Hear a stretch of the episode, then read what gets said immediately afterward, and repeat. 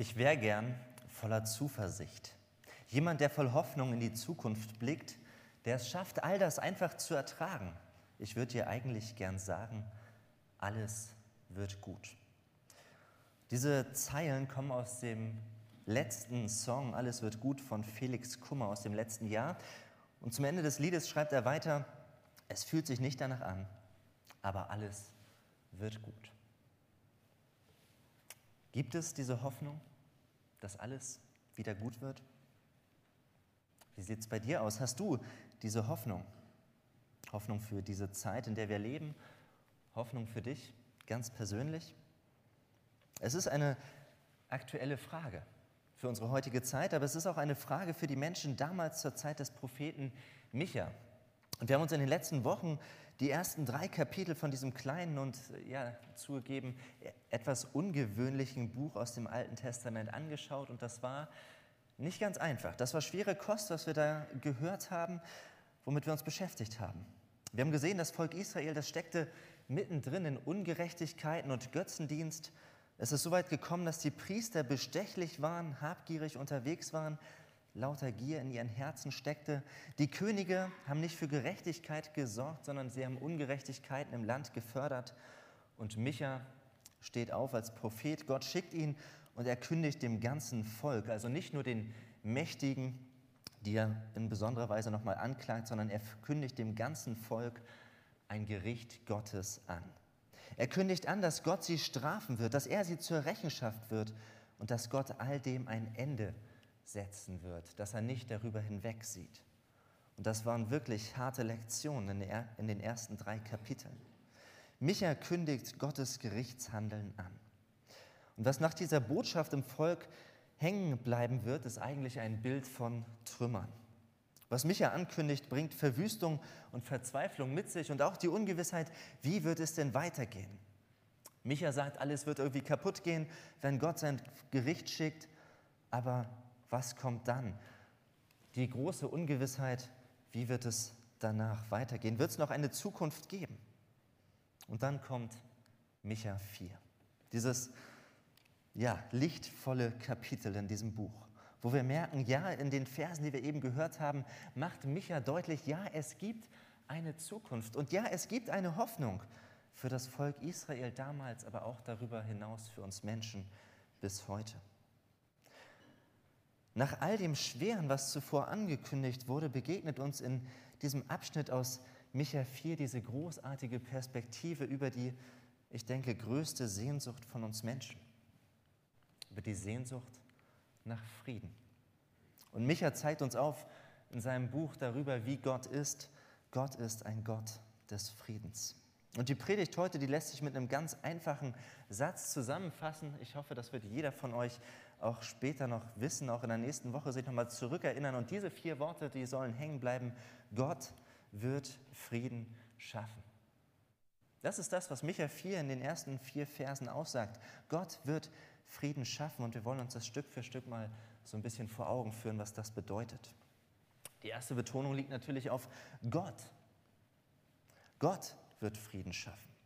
Micha macht also deutlich, dass bei aller menschlichen Initiative für Frieden und Gerechtigkeit, die von der Bibel her auch wünschenswert sind und wo wir auch in der heutigen Zeit dankbar sind, dass Menschen sich für Frieden einsetzen, dass es Friedensnobelpreisträger gibt für Menschen, von denen in besonderer Weise gesagt wird, sie setzen sich im Hinblick auf den weltweiten und nationalen Frieden in besonderer Weise ein.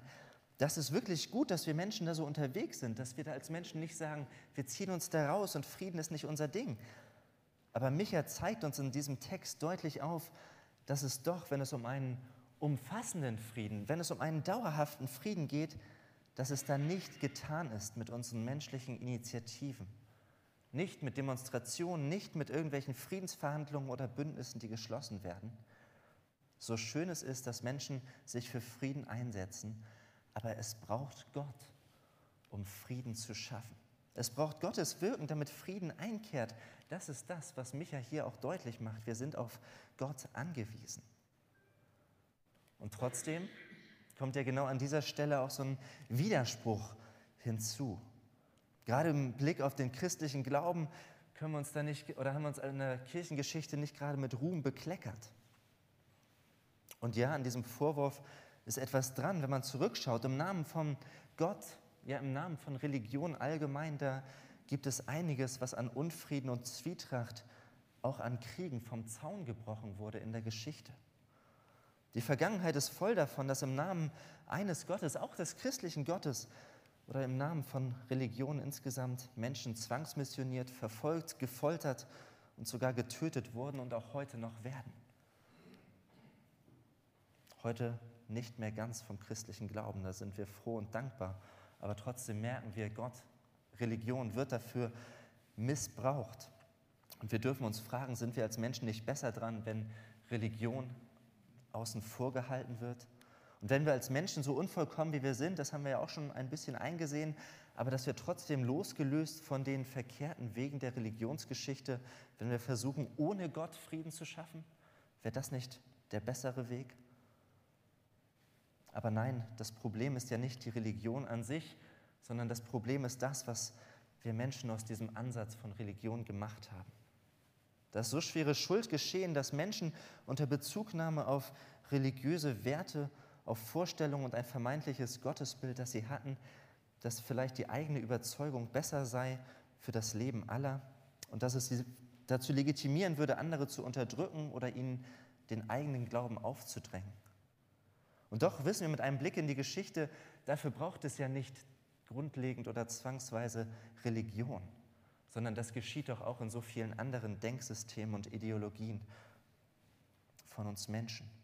Das Problem ist nicht die Religion oder der Glaube an einen Gott. Wir haben ja ein Jahrhundert hinter uns, in dem zwei Weltkriege über diese Welt hineingebrochen sind. Und das waren nicht primär Religionskriege, sondern sie sind aus anderen Ideologien entstanden. Und ich glaube, das ist das eigentliche Problem, dass wir Menschen uns anmaßen zu meinen, wie man Frieden herstellen könnte.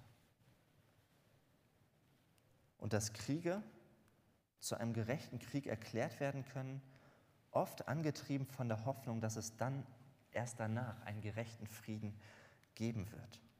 Also dass eine Ungerechtigkeit in der aktuellen Situation angesprochen wird, dass sich dagegen aufgelehnt wird, dass dagegen in den Krieg gezogen wird mit der Hoffnung danach aus menschlichem Bestreben einen Frieden einkehren zu lassen. Aber gleichzeitig wissen wir, alle sinnvollen menschlichen Initiativen und Aktionen, die können es letztendlich doch nicht erreichen. Es kann viele Jahre gut gehen. Es kann Krisengipfel geben, die den Frieden ein Stück weit näher bringen. Es kann Waffenstillstand geben oder eine Lösung, mit der sich ein bisschen Frieden schaffen lässt. Aber die Bibel desillusioniert uns von der Utopie, dass wir Menschen es in der eigenen Hand haben, aus unseren Mitteln heraus einen Frieden, einen dauerhaften und anhaltenden Frieden herstellen zu können. Das trifft einen doch ganz schön. Wir Menschen, wir haben es nicht in der Hand. Wir sind auf Gott angewiesen. Das greift doch unseren menschlichen Stolz an, unsere Ideale, das, wonach wir uns sehnen, wofür wir uns einsetzen, wofür wir auf die Straßen gehen oder was wir befürworten. Aber die Bibel warnt uns davor zu meinen, dass wir Menschen Frieden schaffen können und dass wir Gott dafür nicht nötig hätten. Das ist ja die Gefahr in unserer heutigen Zeit, dass wir meinen, wir kriegen das hin. Wir Menschen sind doch so vernetzt, so global unterwegs. Wir wissen doch im Blick auf die Geschichte, was alles nicht funktioniert hat. Und jetzt versuchen wir das vielleicht irgendwann doch nochmal anzugehen. Aber Gott klammern wir bei all dem außen vor. Aber Micha sagt uns hier, es braucht Gottes Initiative, damit der Friede, von dem wir träumen und nach dem wir uns sehnen, grundsätzlich überhaupt hergestellt werden kann. Das zweite Wort, Gott wird Frieden schaffen. Der Text aus Micha 4, der klingt eigentlich zu schön, um wahr zu sein. Aber Micha malt uns hier keine Utopie von Frieden auf. Es ist keine Schönmalerei, keine Träumerei, sondern der Text und Gott selbst springen ans Ende der von Gott bestimmten Zeit und der Text nimmt in Anspruch zu sagen, wir beschreiben das, was dann sein wird. Was Micha ankündigt, ist kein, so könnte es vielleicht aussehen oder ein, womöglich wird es irgendwann mal so sein. Auch nicht ein, im besten Fall könnte es so kommen, wenn wir Menschen uns denn genug anstrengen. Nein, was Micha ankündigt, hat den Anspruch, genau so einzutreffen. Und wir finden eine Auflistung all dessen, wie der Friede, den Gott wirkt, aussehen wird. Aber Moment, Was steht denn hinter der Aussage, Gott wird Frieden schaffen? Wenn wir uns das vor Augen führen, dann erkennen wir, dass das zugleich bedeutet, dass Gott nicht nur irgendwann Frieden schaffen wird, sondern dass er doch auch einen Plan hat, wie er dahin kommt. Dass er doch auch jetzt schon in diese Welt hineinwirkt, dass er die Welt nicht sich selbst überlassen hat. Wenn das, was wir hier lesen, real wird, dann hat Gott ein Interesse daran, dass diese Welt auf das von ihm gedachte Ziel zugeht. Und das bedeutet, wenn Gott Frieden schaffen wird, dann hat er die Welt nicht sich selbst überlassen. Dann kommt dieser Friede nicht irgendwann dann hinein, wann er es zufällig möchte, sondern er geht auch schon diesen Weg mit. Das, was Alex beschrieben hat, Gott ist ein Gott, der mitgeht, der diese Welt sieht, kennt und sie nicht sich selbst überlässt. Wir dürfen auf Grundlage dieses Textes und in Übereinstimmung mit so vielen anderen Stellen aus der Bibel bekennen, Gott wirkt in diese Geschichte hinein. Gott ist am Wirken. Er wird Frieden schaffen und er ist auch schon dabei. Vielfach wirkt Gott verborgen. Nicht so offensichtlich, wie wir es gern hätten. Oft auf eine Art und Weise, wo wir uns fragen, Gott, bist du wirklich noch da? Gott ist ja eigentlich egal, was hier läuft und geschieht, dass die Welt aus dem Ruder zu laufen scheint. Siehst du nicht die ganzen Kriege? Siehst du nicht den ganzen Unfrieden im Großen und im Kleinen? Gott, warum lässt du so viele Ungerechtigkeiten geschehen? Und ja, das dürfen berechtigte Fragen an Gottes Hineinwirken in diese Welt sein. Aber von diesem Text her müssen wir sagen, Gott hat dennoch alles im Blick und er ist am Wirken. Denn wenn er das Ende kennt, dann kennt er auch den Weg dahin. Und Gott wird diesen Zeitpunkt setzen, dass er sagt, jetzt ist der Moment, wo ich nochmal viel deutlicher und für alle sichtbar in Aktion treten und Frieden herstellen werde. Wann es sein wird, darauf kommen wir noch zu sprechen, aber Gott macht deutlich, er wird in diese Geschichte hineinwirken und er wirkt jetzt schon hinein. Denn er kommt mit seiner Welt an sein Ziel. Wir schauen auf den dritten Punkt, auf den Frieden, den Micha mit eindrücklichen Bildern ausmalt. Gott wird Frieden schaffen. Und das nach dieser Botschaft, wo er zuvor das Gericht angekündigt hat. Aber der Frieden, den Gott oder den Micha hier aufzeigt, den Gott schaffen wird, ich finde das faszinierend, was sich da entdecken lässt. Das Erste, was wir über diesen Frieden lesen, wenn dieser Friede einzieht, dann gibt es keine Notwendigkeit mehr für Verteidigung. Weder für Völker noch für Einzelpersonen. Wir lesen das in Vers 3. Kein Volk wird mehr das andere angreifen. Niemand lernt mehr Krieg zu führen. Das müssen wir uns mal vorstellen. Die ganzen Selbstverteidigungskurse bei der Volkshochschule und im Sportverein, die müssen gestrichen werden, weil keiner mehr hingeht. Kanzler oder Präsidenten würden sagen, das Sondervermögen für die Verteidigung des Landes oder für die Bundeswehr ist nicht mehr erforderlich.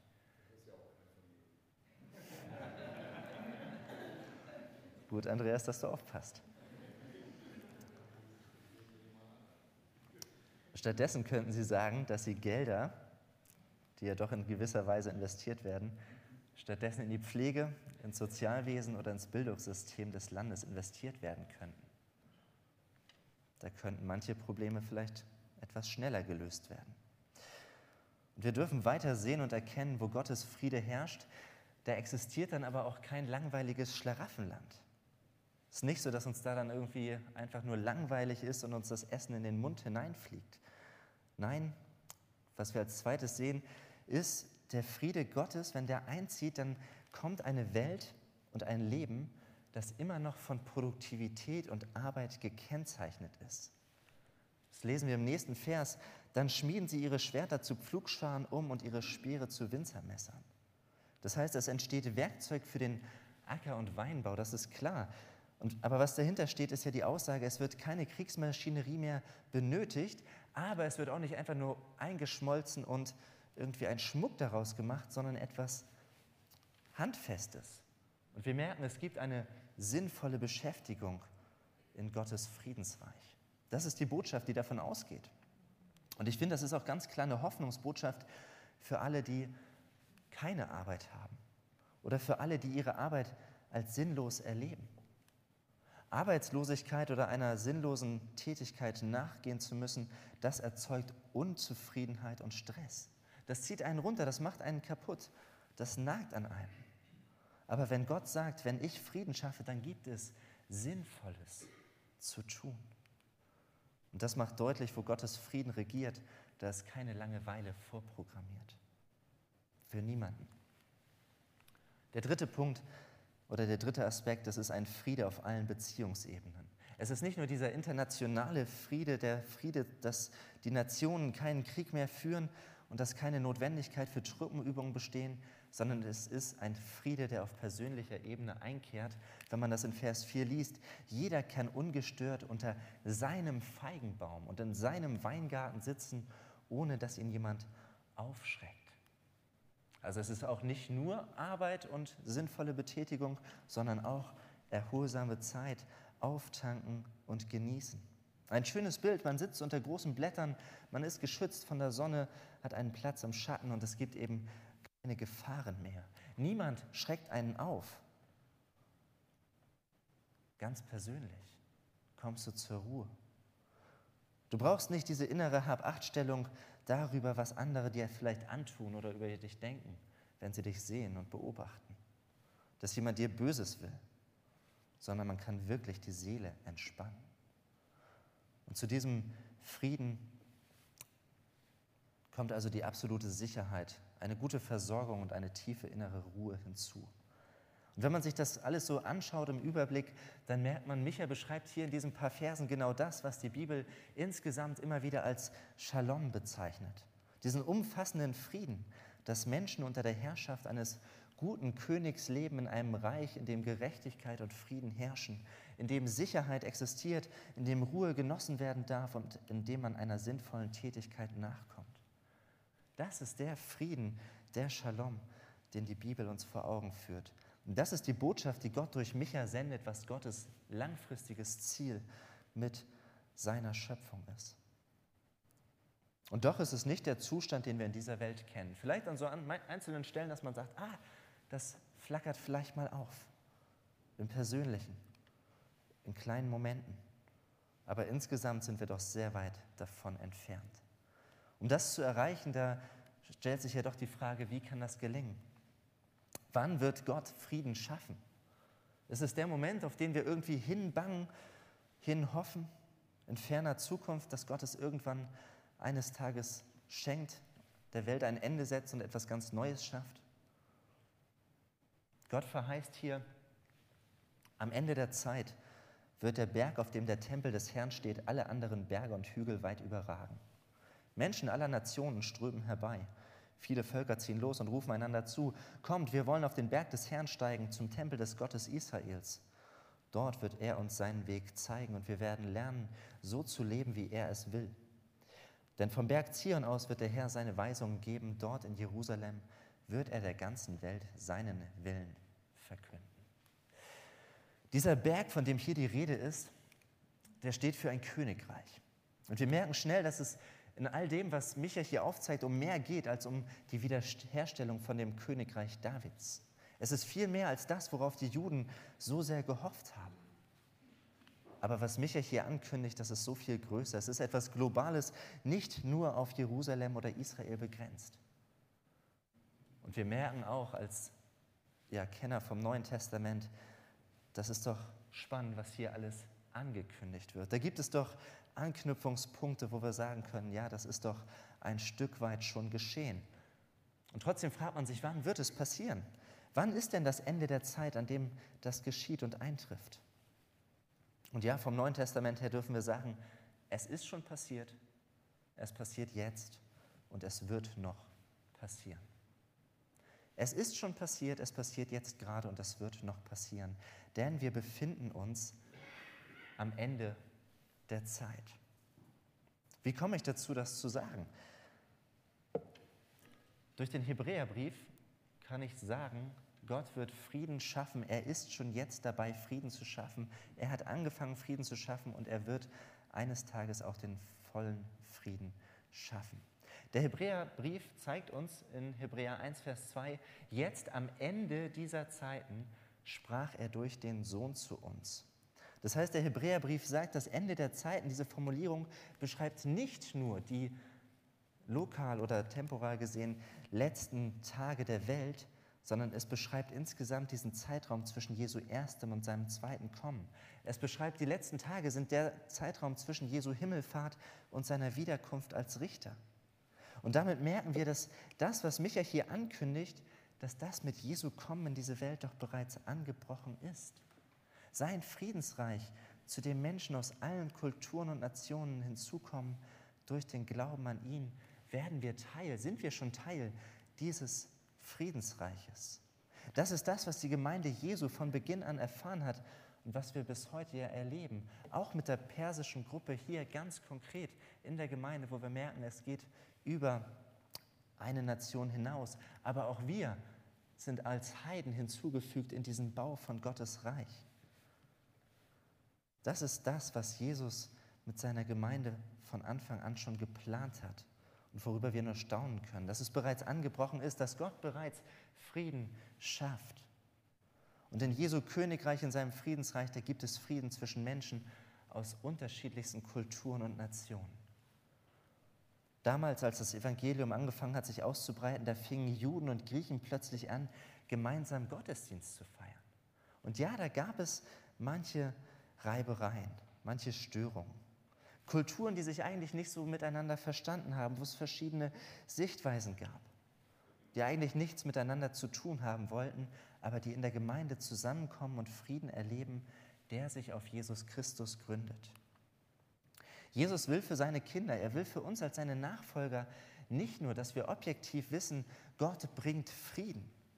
Und Gott hat irgendwie Frieden in Jesus Christus geschaffen. Nein, Gott oder Jesus wünscht sich, dass wir das subjektiv, ganz persönlich in unserem Herzen auch erfahren, dass wir diesen Frieden erleben. Jesus bringt verlorenen Herzen Frieden, denn durch ihn haben wir Versöhnung mit dem gerechten Gott. Jesus bringt getriebenen Herzen Ruhe, weil wir bei ihm im Schatten seiner Flügel das finden, was wir brauchen. Jesus bringt aufgeschreckten und ängstlichen Herzen Hoffnung, weil wir uns bei ihm geborgen wissen. Jesus bringt verwundeten Herzen die Wiederherstellung durch die Kraft seines Evangeliums und wir erfahren neue Kraft und Hoffnung. Sein Frieden wird unser Herz, unseren Kopf und unsere Beziehungen einnehmen und wir wissen von anderer Stelle, dieser Friede ist ein Friede, der alle Vernunft übersteigt, der unerklärlich ist. Und doch bin ich davon überzeugt, wenn wir diesen Frieden ganz persönlich in unsere Herzen hineinlassen, dann werden wir selbst in den dunkelsten Stunden nicht den Mut verlieren, weil Jesus unser Friede ist. Dann werden uns Sorgen und Ängste auch bei einer ungewissen Zukunft nicht endgültig niederringen, weil Jesus unser Friede ist. Und dann werden wir uns für Versöhnung selbst in hoffnungslos erkalteten Beziehungen einsetzen. Wir werden unsere sinnbildlichen Waffen niederlegen, weil Jesus unser Friede ist. Wir werden es schaffen, Menschen, die uns furchtbar verletzt haben, zu vergeben, auf unerklärliche Art und Weise, weil Jesus unser Friede ist. Gott sagt, der Friede fängt da an, wo ich in Aktion trete. Das schaffen wir auch nicht aus uns heraus, aber da, wo Menschen zu diesem Gott zusammenkommen. Im Glauben an seinen Sohn Jesus Christus, da beginnt dieser Friede, von dem Gott gesprochen hat. Und ja, er beginnt noch nicht vollumfänglich, aber doch im Kleinen, punktuell, da scheint es auf und erhält Einzug in diese Welt. Hat schon Einzug erhalten, erhält bis heute Einzug und wird eines Tages komplett Einzug erhalten. Gott spannt sozusagen diesen Friedensschirm auf, eine Art Regenschirm, unter dem wir als Menschen leben können. Aber Gott sagt, ich bin das Zentrum dieses Friedens. Wer unter meinen Schirm kommt, wer in meine Gegenwart hineinkommt, der hat Anteil an diesem Frieden. Unsere Erfahrung ist ja naturgemäß nicht die, dass wir sagen, der Friede Gottes, der breitet sich auf wundersame Weise so in der ganzen Welt ganz weit aus. Das erleben wir nicht. Aber wenn wir die Augen öffnen für das, was in der Welt geschieht, dann merken wir, die Welt steckt voller Unfrieden, nicht nur international, sondern auch auf persönlicher Ebene. Selbst im Herz des einzelnen Menschen herrscht manchmal so viel Unfriede, dass es kaum auszuhalten ist. Aber Gott sagt, mein Friede, der möchte da hineinkommen, wie ein Schirm, der sich aufspannt. Und er hält dann sozusagen den Regen von Unfrieden und Streitigkeiten, die Sturmgewalt von Krieg ein bisschen mehr ab, als wenn wir schutzlos dem Ganzen ausgeliefert sind. Wir können uns den Regen vorstellen und wenn dann auch Wind dazukommt, ist uns das ja auch nicht unbekannt hier aus dem Norden. Und dann stellen wir uns mit aller Kraft dagegen und Gott sagt, sein Friedensschirm ist aber von guter Qualität. Der geht da nicht kaputt, der klappt da nicht ein, sondern wir dürfen uns darunter verstecken, bergen. Und wir sehen in diesem Bild, ja, dann wird man trotzdem immer noch nass. An den Schuhen, an der Hose, an den Ärmeln, aber nicht so nass, als wenn wir diesen Schirm nicht hätten. Und genauso bricht dieser Friedensschirm Gottes hinein in diese Welt, dass wir wissen dürfen und sagen können, ja, es gibt einen schon des Friedens Gottes, auch wenn es noch nicht komplett ist. Die umfassende Vollendung dieses Friedensreiches von Gottes steht noch aus. Und daran leiden wir, das wünschen wir uns, danach sehen wir uns, das treibt uns um, dass es eben noch nicht voll da ist. Und doch, da wo wir als einzelne Personen und auch als Gemeinde bereits unter diesen Friedensschirm Gottes kommen, da macht er sich erfahrbar, da breitet er sich aus. Und deswegen kann Jesus in den Seligpreisungen in der Bergpredigt sagen, wie glücklich sind die, von denen Frieden ausgeht, denn sie werden Kinder Gottes genannt. Und hier schließt sich so ein bisschen der Kreis zu dem ersten Punkt, Gott wird Frieden schaffen, weil wir merken, hätten wir als Menschen keine Ressource, dass von uns Frieden ausgehen kann, dann wäre das doch ein Satz, der uns Druck machen müsste. Dass wir irgendwie schaffen müssen, dass Frieden von uns ausgeht. Aber wenn ich weiß, dass ich durch Jesus Christus mit Gott in Frieden kommen kann und dass sein Friedensschirm für mich gültig ist, dann kann ich durch seinen Frieden in mir in der Lage sein, ebenfalls ein Friedensstifter zu sein. Weil ich Anteil daran haben darf, dass Gott Frieden schafft, dass er Frieden geschaffen hat und dass er eines Tages diesen vollumfänglichen Frieden schaffen wird. Denn Gott nimmt uns hinein in den Bau seines Friedensreiches und auch wenn die Vollendung aussteht, so dürfen wir heute schon eine konkrete Hoffnung auf Frieden haben. Auch wenn es nicht danach aussieht, aber Gott sagt den Seinen zu, alles wird gut und Gott wird Frieden schaffen. Amen.